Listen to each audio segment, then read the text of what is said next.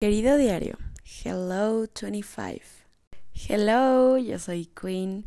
Quiero darte las gracias por estar aquí, por tomarte el tiempo de escucharme y reflexionar conmigo. Recuerda que yo no soy ninguna experta en psicología ni nada por el estilo, así que todo lo que platicamos aquí es en base a mi experiencia, pero te lo comparto esperando que te sirva y que llegue a ti en el momento adecuado. Así que dicho esto, comencemos.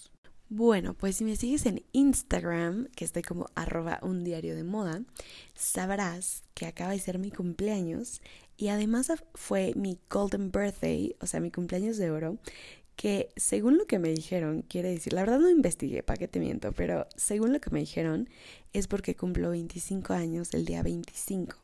Así que Em, pues nada, fue mi golden birthday.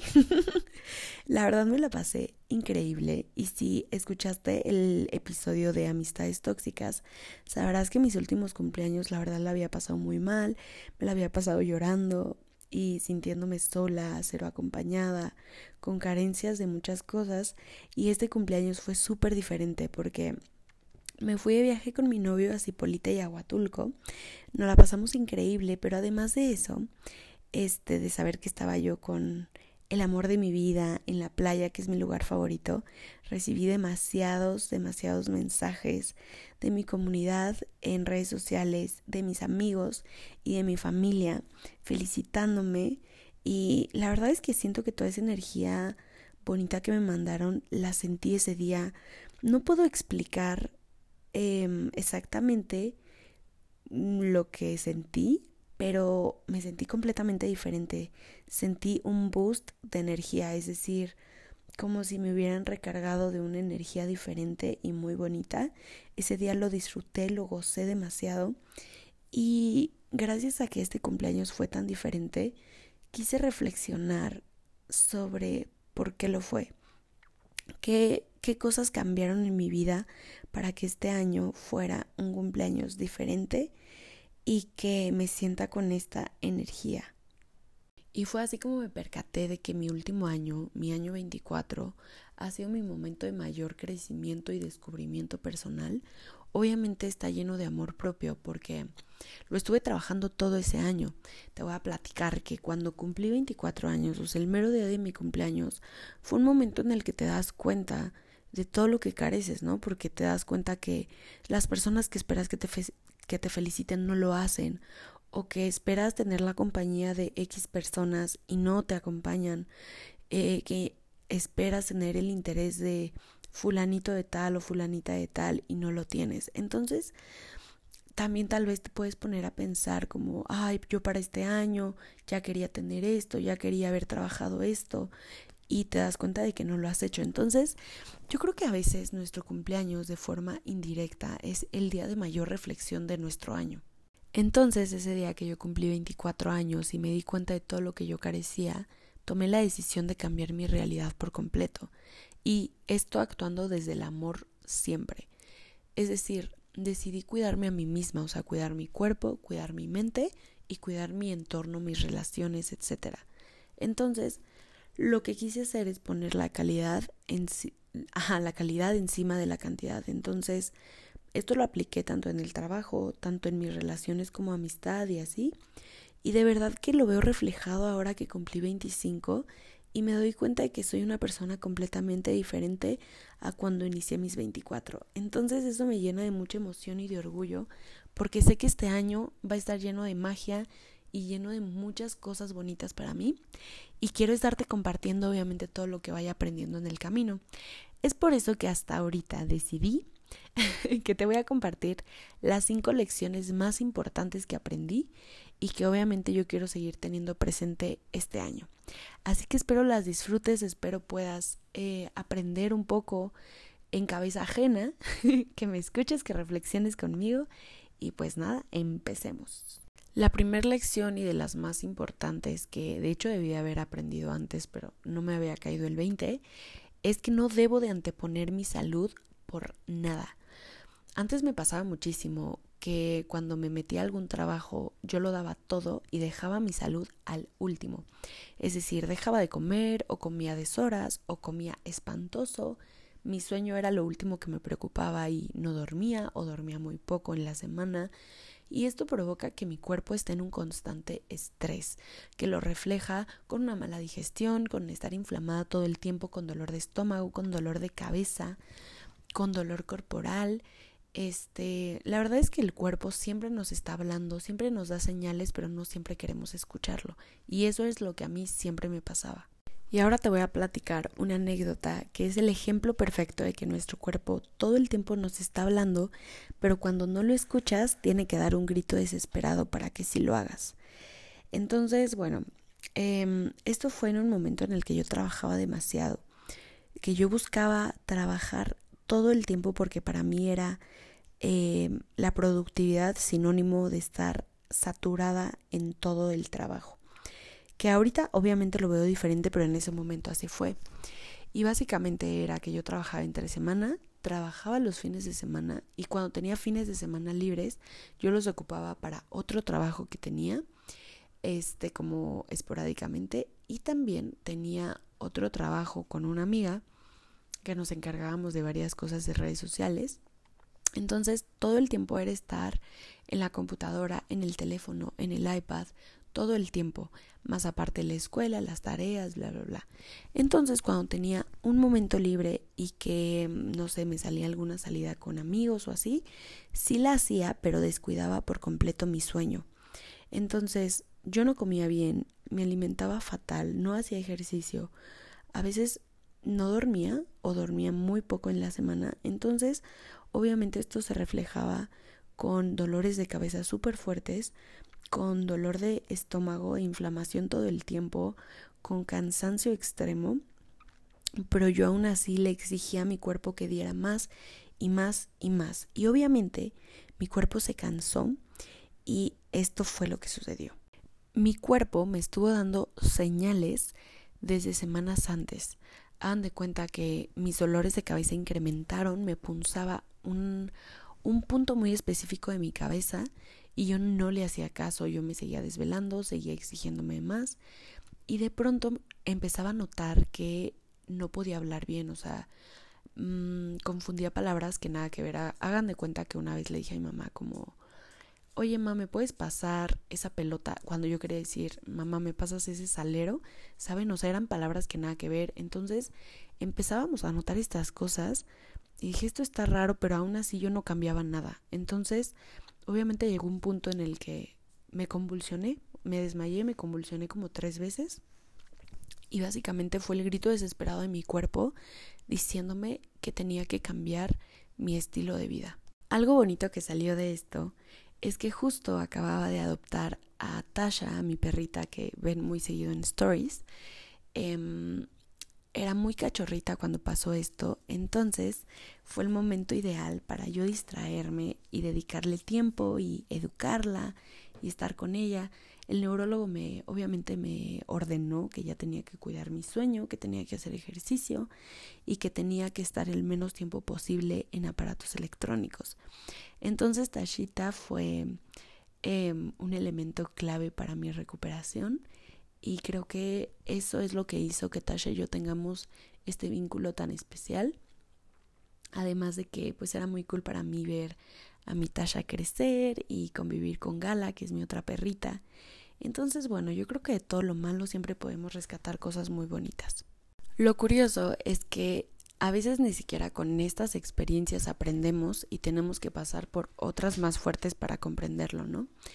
Y así fue para mí, o sea, tuve otro incidente más adelante. No llegué a la convulsión como la esta, o sea, como la vez que les cuento, pero sí definitivamente tuve que em, reflexionar de nuevo y cuando cumplí 24 años fue cuando me, o sea, me prometí a mí misma que iba a cuidar a mi cuerpo ante cualquier cosa. Y bueno, eh, llegó la oportunidad donde yo tuve un trabajo que me ilusionaba muchísimo, apenas iba iniciando eh, realmente no me iban a pagar al inicio, pero como que no me importaba porque me hacía mucha ilusión.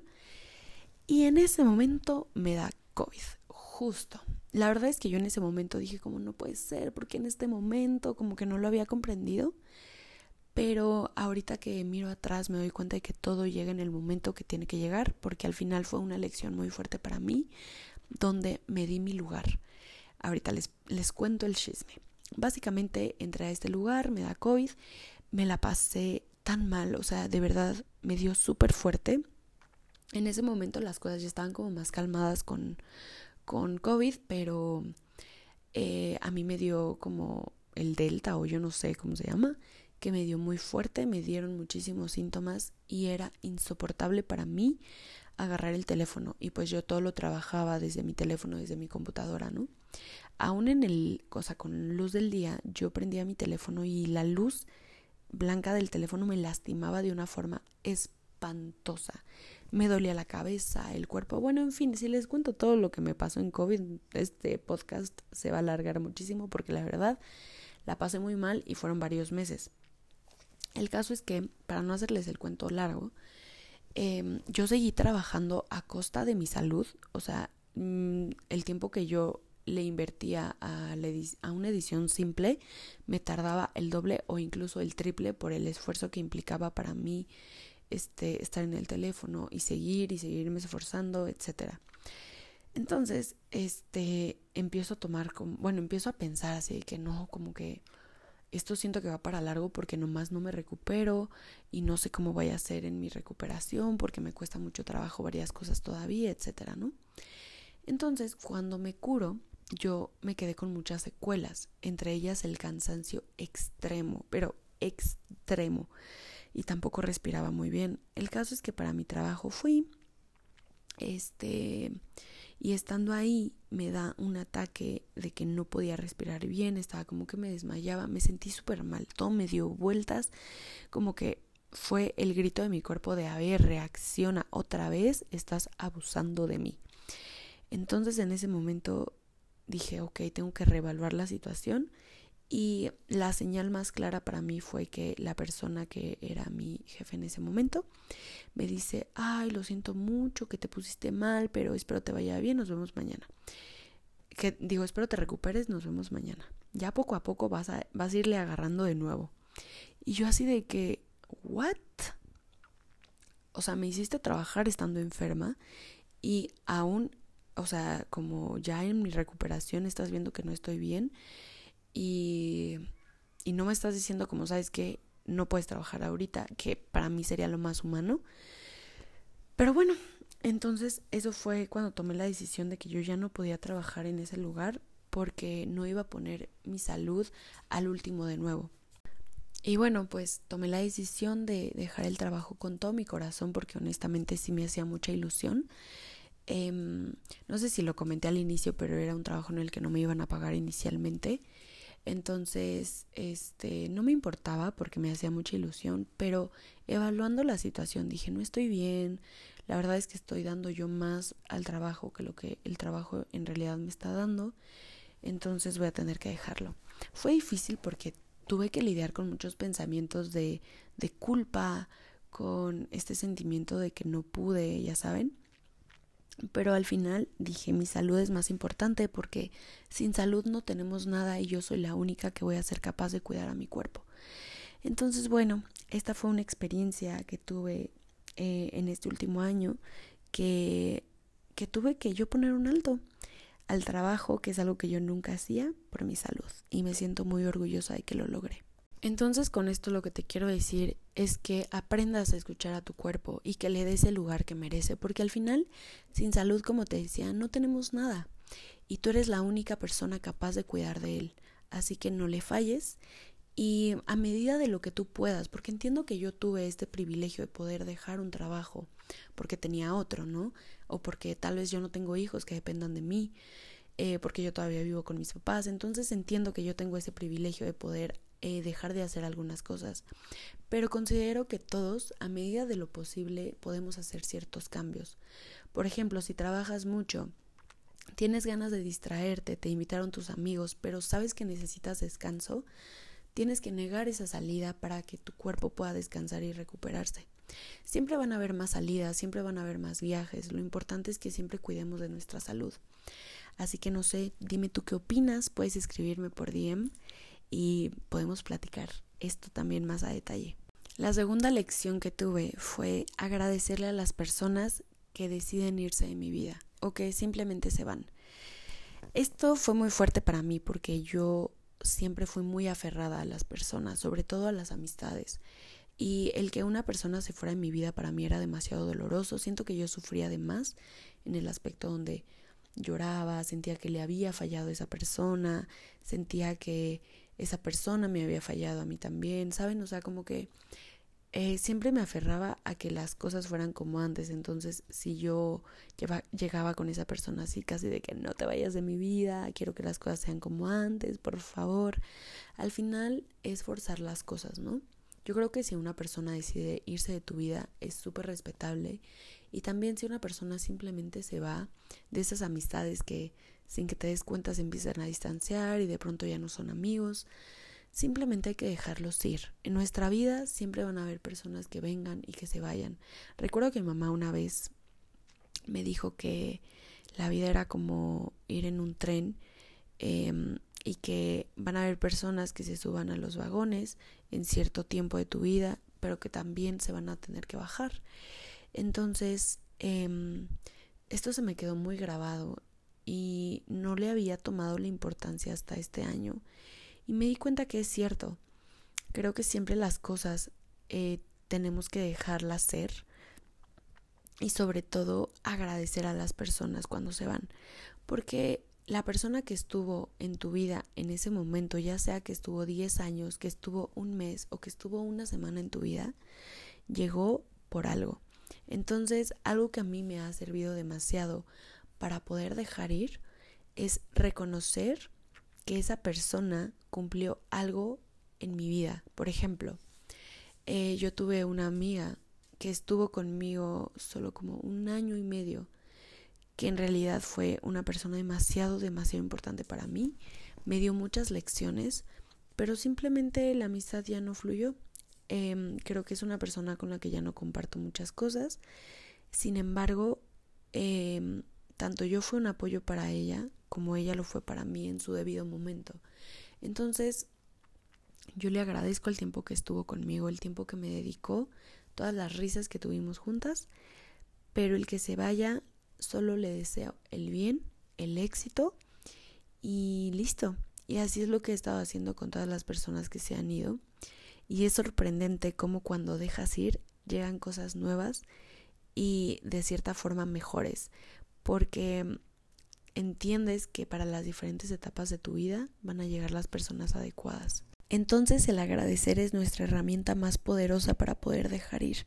Y no creas que solo es dejar ir a las personas que fueron buenas contigo, que te dejaron muchas risas y recuerdos bonitos. También las personas que tal vez fueron nuestros maestros rasposos, por así decirlo, que básicamente son estas personas que eh, tal vez te hicieron pasar muy malos ratos y después se van de tu vida, también hay que agradecerles porque nos dejaron algo, nos dejaron enseñanzas, nos dejaron lecciones y también hay que dejarlos ir desde la gratitud. Al menos esto es mi forma de pensar, ¿verdad? Yo no digo que sea la verdad absoluta, pero a mí esto es algo que me ha servido mucho para estar en paz y también para dejar ir. Em, también me aferraba mucho tiempo a personas que eran mis amigas, pero que actuaban mal conmigo, ¿no? Y que por más que fueran malas conmigo, las quería tener en mi vida. Y ahorita me doy cuenta de lo tóxico que es de mi parte el querer tener cosas tóxicas conmigo, ¿sabes? Ahora, yo tengo esta forma de pensar de que tal vez una persona fue mala contigo, pero no significa que esa persona sea mala o sea mala con otras personas. A veces por nuestras nuestros momentos en la vida, o sea, depende de lo que cada quien esté viviendo, actúas con algunas personas de cierta forma, ¿no? Tal vez alguna persona que me hizo daño en su momento eh, ahorita es una persona completamente diferente y que si nos reencontráramos en este momento nuestra forma de convivir sería diferente también, ¿no? Pero en fin, ya no vamos a entrar a más detalles, lo único es que hay que agradecer para poder liberarnos, dejar ir a las personas y dejar de aferrarnos. La lección es que el presente es un regalo y yo creo que por eso se llama presente, porque definitivamente sí es un regalo. Desde que yo vivo el momento mi vida ha cambiado por completo, no te imaginas Si eres una persona que solo vive por vivir, no sabes de todo lo que te estás perdiendo. Porque si nos ponemos a pensar, cada momento que vivimos en nuestra vida es único. No vas a volver a vivirlo de la misma forma jamás. Entre más consciente seas de lo que pasa a tu alrededor, vas a valorar más los momentos más simples de tu vida. Y esto yo sé que puede sonar muy trillado de vive el momento, disfruta tu vida, la vida es una, no la desperdicies. Pero en realidad esto es súper cierto. Es que de verdad a veces las cosas más simples no las valoramos o no, no lo estamos haciendo de forma tan consciente. Por ejemplo, ¿eres consciente de lo que se siente abrazar a alguien que te importa? Y yo no digo de cuando dejas de ver a esa persona en mucho tiempo y la abrazas, sino cada que la abrazas, ya sea a tu mamá, a tu hermano, a tu hermana, a tu papá, cada que lo abrazas, te das cuenta de que están intercambiando una energía muy bonita. Yo desde que presté atención a estas cosas tan pequeñas, me di cuenta de que cada que abrazo a mi abuela, mi abuela me está dando mucho amor. Creo que es lo que más disfruto. Cada que me despido de mi abuela y me da ese abrazo tan especial, siempre lo vivo de una forma diferente, porque hay veces donde tal vez estás muy estresado y cuando abrazas a esa persona sientes este descanso. A veces me pasa que estoy muy feliz y me despido de mi abuela y siento aún más felicidad o a veces tal vez estoy triste y su abrazo me reconforta. Y no digo solo el de mi abuela, o sea, el de cualquier persona que me importe. Mi novio y yo decimos que nuestros abrazos son demasiado especiales porque cada que nos abrazamos, eh, pues los dos como que lo disfrutamos y respiramos y nos damos cuenta de que estamos intercambiando energía. Y es súper bonito porque mi novio seguido me dice que cuando lo abrazo, me dice que siente mi amor. Y eso es muy cierto. Cuando abrazas a una persona que quieres, tal vez de forma inconsciente estás transmitiéndole tu amor.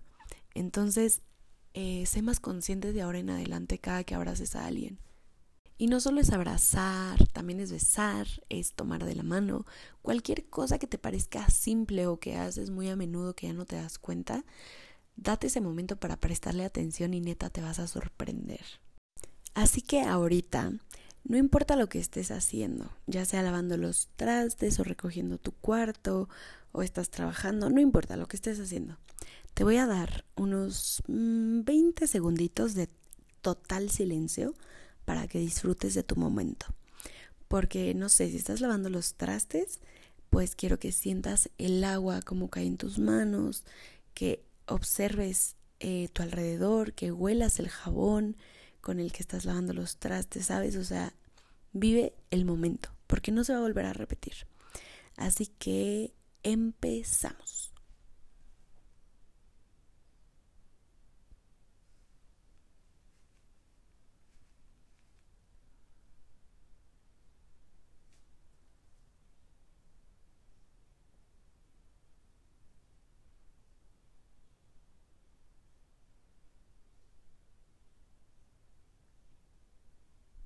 Listo. ¿Qué alcanzaste a percibir? Quiero que me platiques por DM qué fue lo que hiciste o qué, qué fue lo que viviste en estos 20 segunditos. Me encantaría escucharlo. Este mensajito me lo puedes mandar por Instagram. Acuérdate que estoy como arroba un diario de moda, ¿ok? Y bueno, para concluir con esta lección de que el presente es un regalo, quiero platicarte algo que viví justo el día de mi cumpleaños. La verdad es que fue un viaje espectacular, fuimos a hoteles preciosos, hicimos actividades muy cool, mi novio y yo, y tuvimos momentos muy padres, pero hay uno en específico que neta me conmovió tanto que hasta se me salieron las lágrimas y mi novio ni se dio cuenta, pero fue un momento muy especial para mí.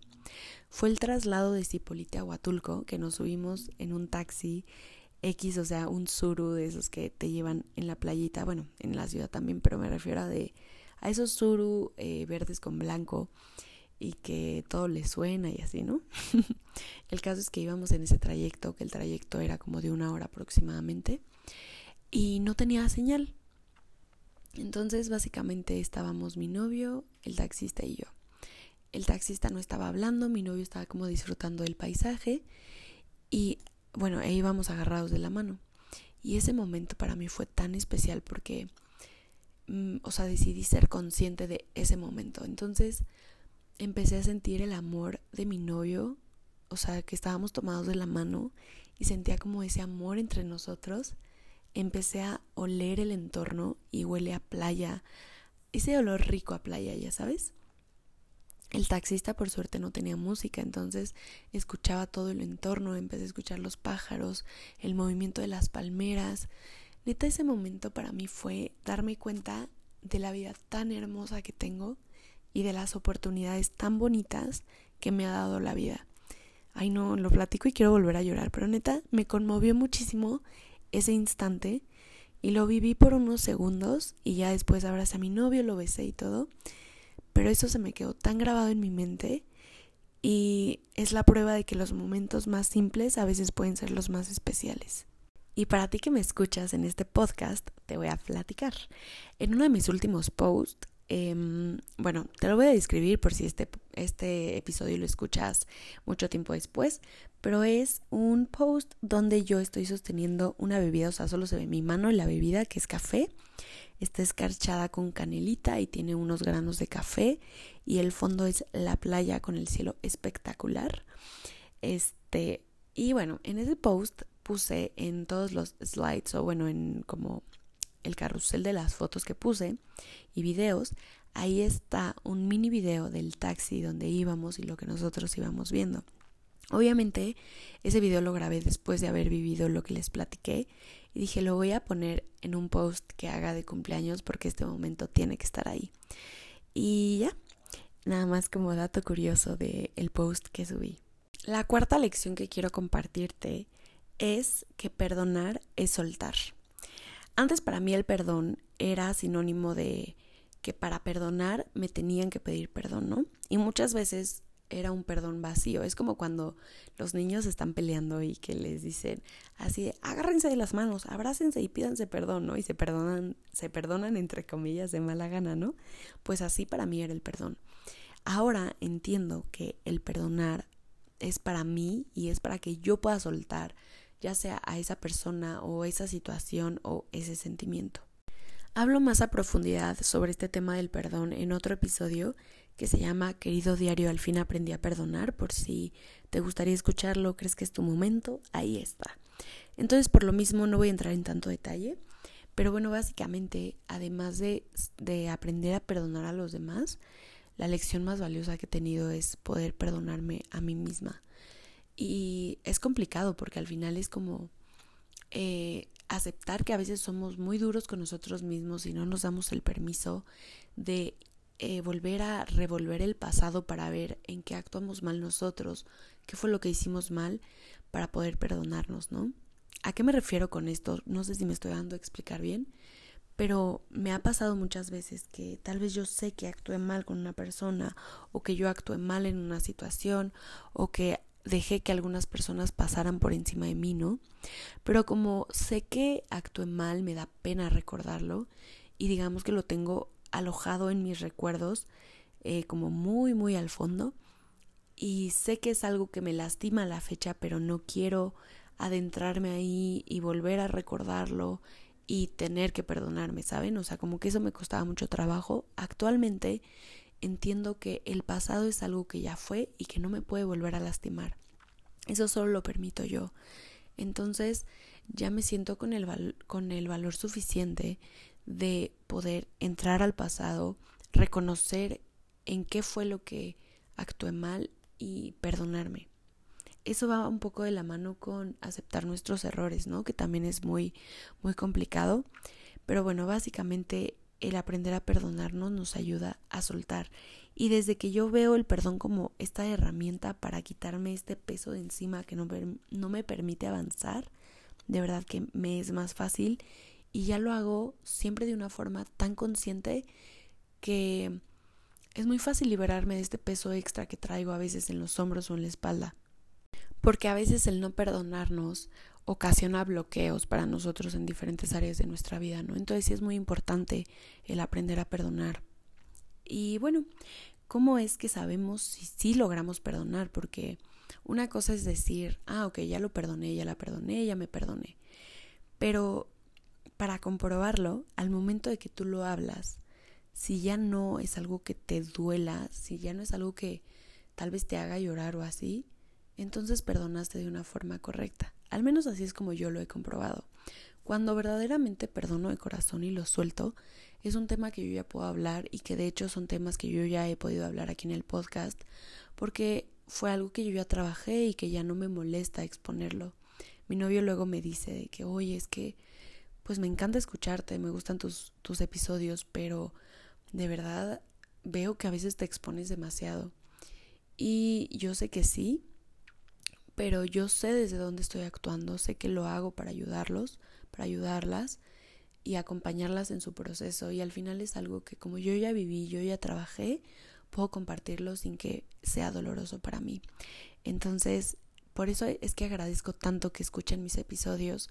Al final estoy abriendo mi corazón y mi alma para, para ustedes, ¿no? Y que ustedes lo valoren y que luego me escriban que les gustó mucho, me llena muchísimo el corazón. Así que muchas gracias. Y ahora sí llegamos a la última lección, que ser auténtico es el mayor secreto. Esto es algo que quiero compartirte porque a veces se nos olvida.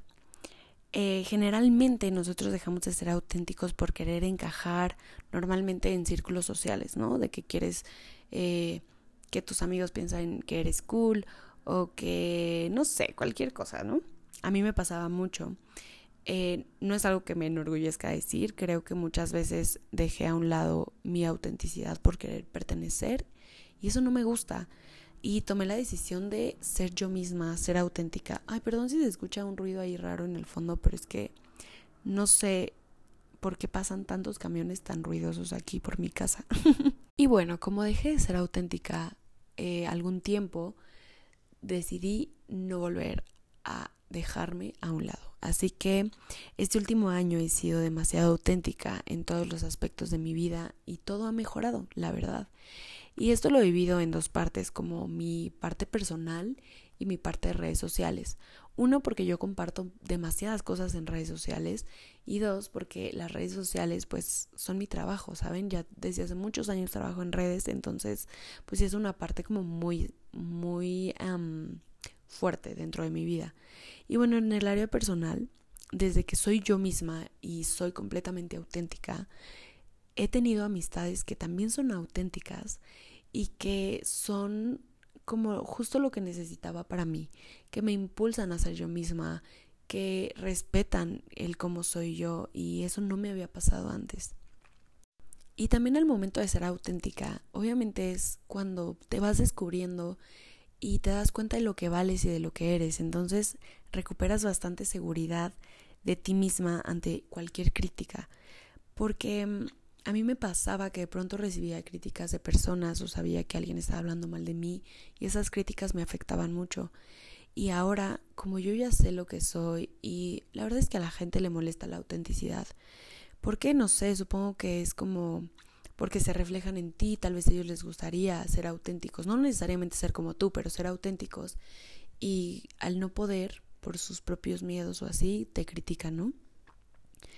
Em, y, y yo ya lo veo de una forma bien diferente. Es como, ok, no te gusta como soy, pues no me afecta, ¿sabes? Yo voy a seguir siendo como soy porque yo soy feliz. Entonces, esta parte de la autenticidad en mi vida ha cambiado varias cosas, desde, como te comentó, la seguridad, como en la manera en la que yo me desenvuelvo. Y aquí entramos a redes sociales. Yo me desenvuelvo de una forma completamente diferente. Antes como que todo lo cuidaba más y como que las fotos perfectas, este, quería que mi cuerpo se viera súper bien. O sea, a veces neta me contorsionaba en las fotos para que me viera bien o sí llegué a editar algunas fotos para tener como el cuerpo del estándar, ya saben, como el estereotipo eh, de la perfección, lo bonito y así, en una mujer. Y la verdad es que llegó un punto en el que yo me cansé y dije, güey, quiero ser yo misma. Y ya no quiero estarme preocupando por lo que los demás piensen de mí o lo que opinen de mi aspecto físico. Entonces, bueno, también llegué a subir ya fotos donde yo me veía más subida de peso. Y no les voy a mentir, o sea, obviamente ya ahorita que volví a bajar, veo esas fotos y pensé en quitarlas, pero después dije no, porque es parte de lo que soy, es parte de mi historia y no tiene nada de malo. O sea, es normal que subas de peso o que bajes y eso no cambia la esencia de lo que eres como persona, ¿no? Entonces, eh, básicamente creo que muchas cosas se cambian en redes sociales, desde el cómo me comunico, en las captions ya cuento cosas que realmente quiero decir, ¿no? Referente a las fotos o referente a lo que estoy viviendo en ese momento. Antes nada más hacía una quote que para mí era como cool o que sonaba cool o que me hacía ver una chica cool, ya saben. Pero ahorita realmente me interesa el que lo que yo escriba en mis fotos sea algo que a ustedes les deje algo. Entonces, yo estoy un poco casada con la idea de lo que eran los influencers antes, que eran personas normales con las que te pudieras identificar y pues que básicamente tengan esa credibilidad de que son personas normales y que si promocionan algo es porque verdaderamente lo usan, ¿no? Ahorita ya se ha perdido un poco eso, eh, que no digo que esté mal, simplemente yo quiero seguir esa línea y yo quiero mostrarme lo más real posible para que haya personas que se puedan identificar conmigo y que vean que no están solas y que están viviendo cosas similares a mí, ¿no? Entonces, eh, bueno, pues si tú ahorita entras a mi Instagram puedes ver que en los captions escribo cosas más profundas, en mis historias eh, pues también cuido un poquito más todo en cuestión de que, bueno, no que lo cuide, sino que verdaderamente hablo cosas importantes o cosas que quiero comunicar. Antes de pronto subía como pura tontería y así, y ahorita verdaderamente me importa lo que yo comunico. Y mm, bueno, pues igual mi feed sí lo planeo porque es algo que me gusta, es algo que disfruto, porque me gusta ver, ver lo estético, pero sobre todo me gusta eh, plasmar mi personalidad en mi feed. Digo, no es algo como que si se rompe mi feed voy a llorar, no, pero pues es algo como que disfruto hacer y pues últimamente cada quien hace en sus redes sociales lo que quiera, ¿no? pero bueno, este también a raíz de que yo soy más auténtica decidí hacer este podcast y platicar más profundo de lo que soy, de lo que siento, de lo que estoy viviendo. Y me ha llenado demasiado el corazón porque me di cuenta de que he podido aportar un granito de arena en la mayoría de ustedes, bueno, no sé si en la mayoría, ¿verdad? Pero me refiero a que en varias personas para que sean más felices, para que se sientan acompañados. Y agradezco demasiado de todo corazón el que estén escuchándome, que se tomen el tiempo para buscarme, escucharme, escribirme. Y de verdad los quiero mucho, aunque no los conozca. Eh, también los que me escriben, me encanta el que podamos platicar mucho tiempo y que me compartan sus, sus experiencias, este, y que intercambiemos pues cosas más profundas. Entonces, bueno, básicamente con esto cierro eh, que el ser auténtico es el mayor secreto para el éxito en general. Si tú no eres auténtico, te invito a que lo hagas porque vas a ver cómo varias cosas de tu vida van a cambiar para bien. Y bueno, llegamos al final. La verdad está disfrutando demasiado de este episodio. Gracias por llegar hasta aquí. Espero hayas rescatado algunas cosas de las que yo dije. Te quiero mucho y te mando un beso y un abrazo. Nos vemos para el siguiente episodio, la siguiente página de este diario ordinario. Love you, baby.